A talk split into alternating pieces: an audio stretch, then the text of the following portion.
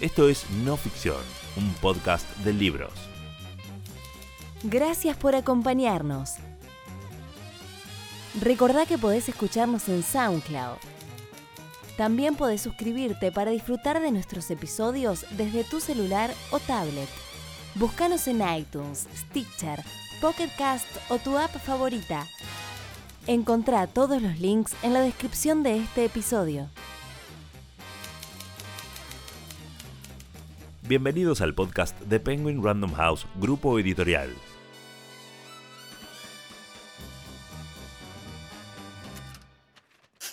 Hoy, Freud en su tiempo y en el nuestro. Un libro de Elizabeth Rudinesco, publicado por Editorial Debate.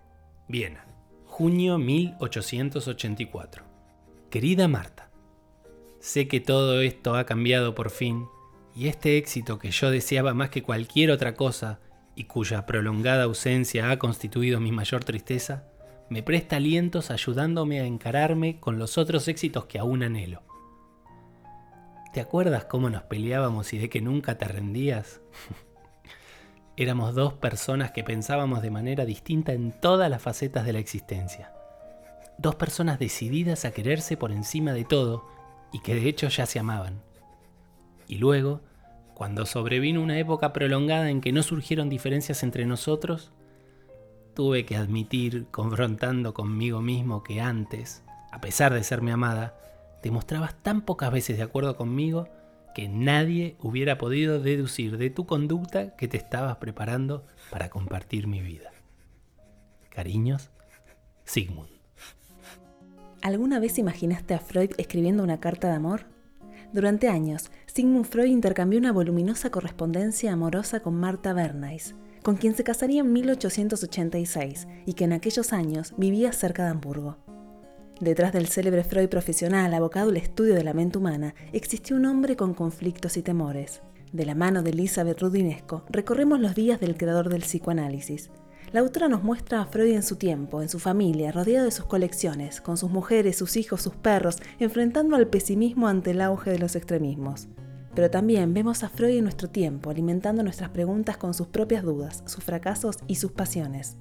Rudinesco tiene un propósito claro, buscar humanizar a Freud, acercarnos al hombre que todavía no se había convertido en monumento, comprender su trayectoria, su vida y sus decisiones sin prejuicios y derribando mitos.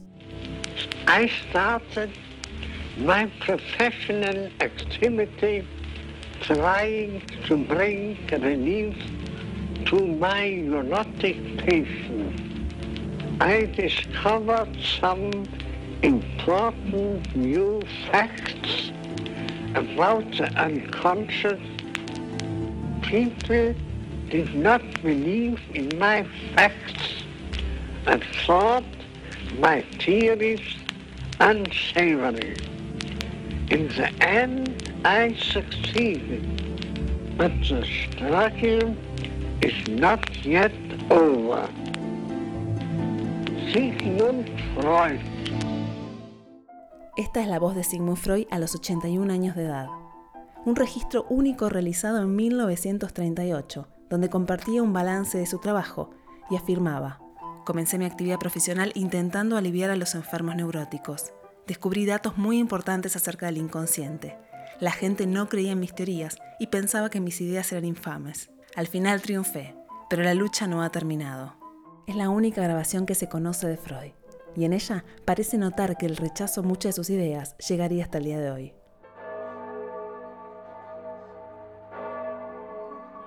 Sigmund Freud nació el 6 de mayo de 1856.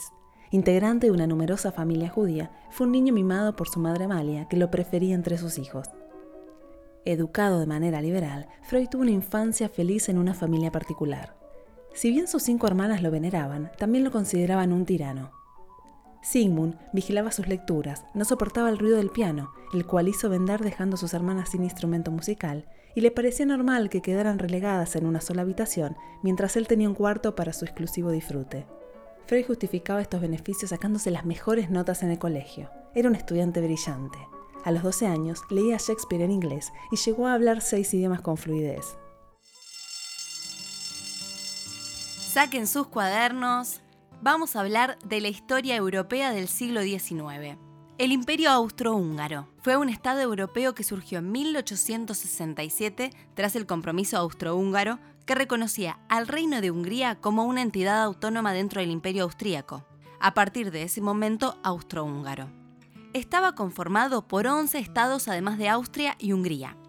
A partir de 1892, el Imperio Austrohúngaro vivió una serie de reformas importantes, comienza a circular la corona de oro, la nueva moneda del imperio, y se legisla sobre el sistema de votación, permitiéndose en 1897 que los hombres de la zona de Austria voten de manera indirecta para cargos menores. Diez años después, los austrohúngaros varones de más de 24 años pudieron votar de manera directa. En el momento en que Freud se preparaba para entrar en la universidad, el liberalismo parecía en plena expansión en el imperio austrohúngaro. No obstante, al cabo de algunos meses comenzó una crisis financiera de extrema gravedad, que terminó por estallar en 1873, al mismo tiempo que se desarrolló una epidemia de cólera. Arruinada por la crisis económica, la familia Freud no fue ajena a este escenario. Su origen judío fue un agravante porque el antisemitismo se hacía notar en aquel entonces, la religión ocupó un lugar fundamental en la vida del joven Sigmund. Por aquellos años, los judíos eran estigmatizados como originarios de una mala raza, la de los semitas. Hasta la Primera Guerra Mundial, el antisemitismo se difundió por toda Europa en numerosas variantes y Sigmund percibió cada una de ellas.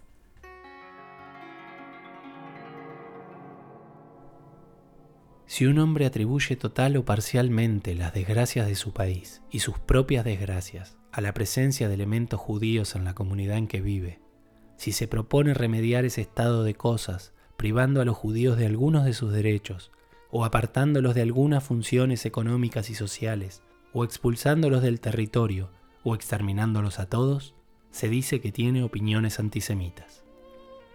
En nombre de las instituciones democráticas, en nombre de la libertad de opinión, el antisemita reclama el derecho de predicar donde quiera la cruzada antijudía. Si el judío no existiera, el antisemita lo inventaría. Reflexiones sobre la cuestión judía. Jean-Paul Sartre.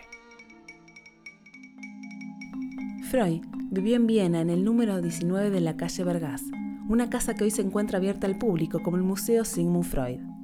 Fue allí donde practicó su teoría psicoanalítica, además de escribir varias de sus obras explorador de las profundidades del inconsciente e iniciador de una de las más grandes aventuras intelectuales del siglo XX, Freud dedicó su vida a desentrañar el lado oscuro del alma.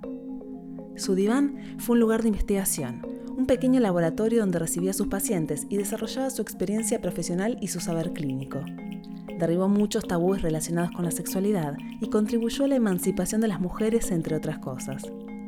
Una vez que construyó lo esencial de su teoría, decidió reunir en su casa de Viena un grupo de médicos, historiadores y escritores para formar la primera asociación freudiana, la Sociedad Psicológica de los Miércoles.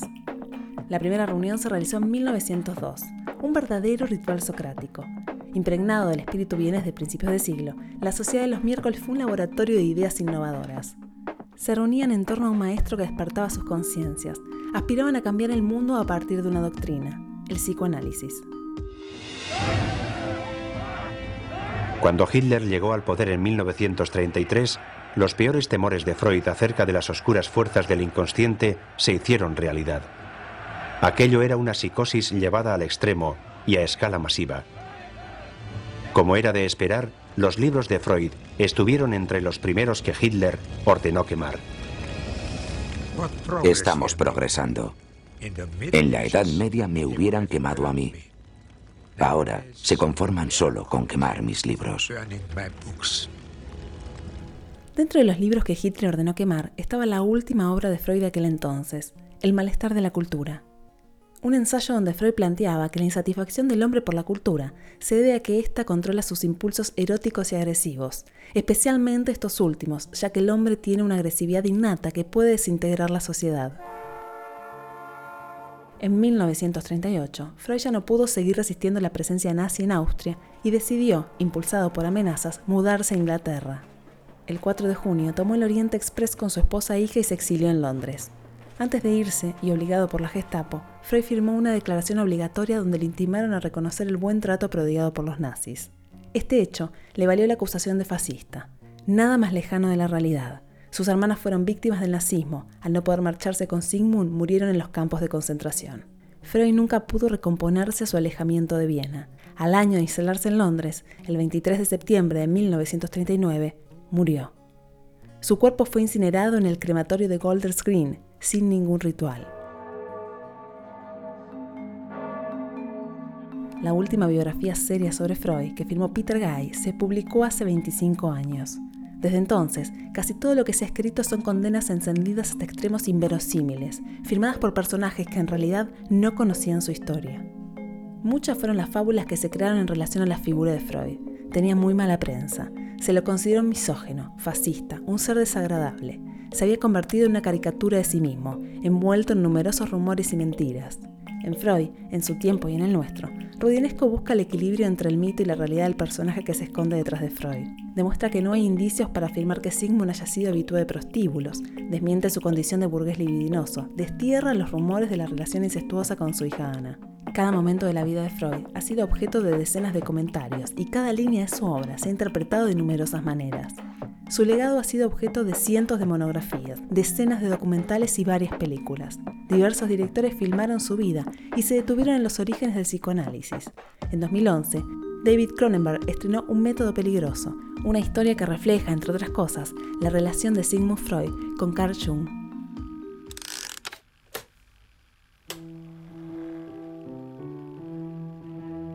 Sexo. Varón. Familia. Hijo. Divorcio. No. Profesor Freud, soy el Dr. Jung. Yo solo he abierto una puerta. Corresponde a los jóvenes como usted cruzar el umbral.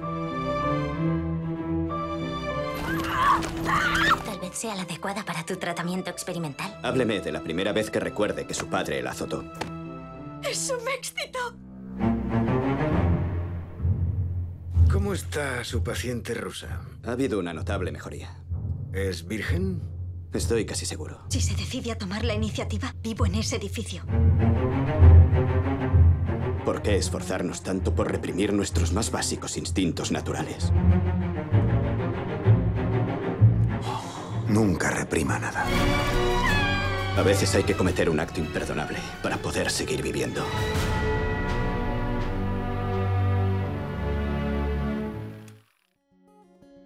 Tras décadas de estudios sobre su vida y de condenas encendidas, ha sido complicado conocer realmente a Sigmund Freud. A partir de la apertura de los nuevos archivos a los investigadores y de su correspondencia, Rudinesco plantea los cimientos de Freud en su tiempo y en el nuestro. Se centra en el hombre del que queda mucho por decir. La autora nos reconcilia con un pensador moderno, pero conservador en lo que a política se refiere, que nunca dejó de actuar de modo contradictorio con su obra, siempre en nombre de la razón y de las luces.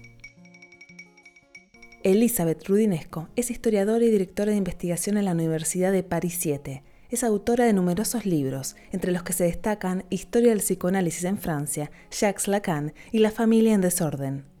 Discípula de Deleuze y Foucault, antigua integrante de la escuela freudiana que fundó Lacan y gran especialista de la historia del psicoanálisis, Rudinesco narra la vida de Freud como si fuera una palpitante novela ambientada en la Viena de la Belle Époque, avanzando hacia su exilio y muerte londinense en los albores de la Segunda Guerra Mundial. En Freud, en su tiempo y en el nuestro, se dedica a humanizar al padre del psicoanálisis, a derribar los mitos que giran en torno a una de las personalidades más relevantes del siglo XX.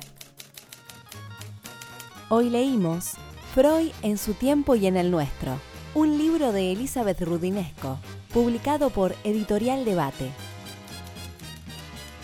Encontralo en todas las librerías o busca el ebook ahora mismo en megustaleer.com.ar.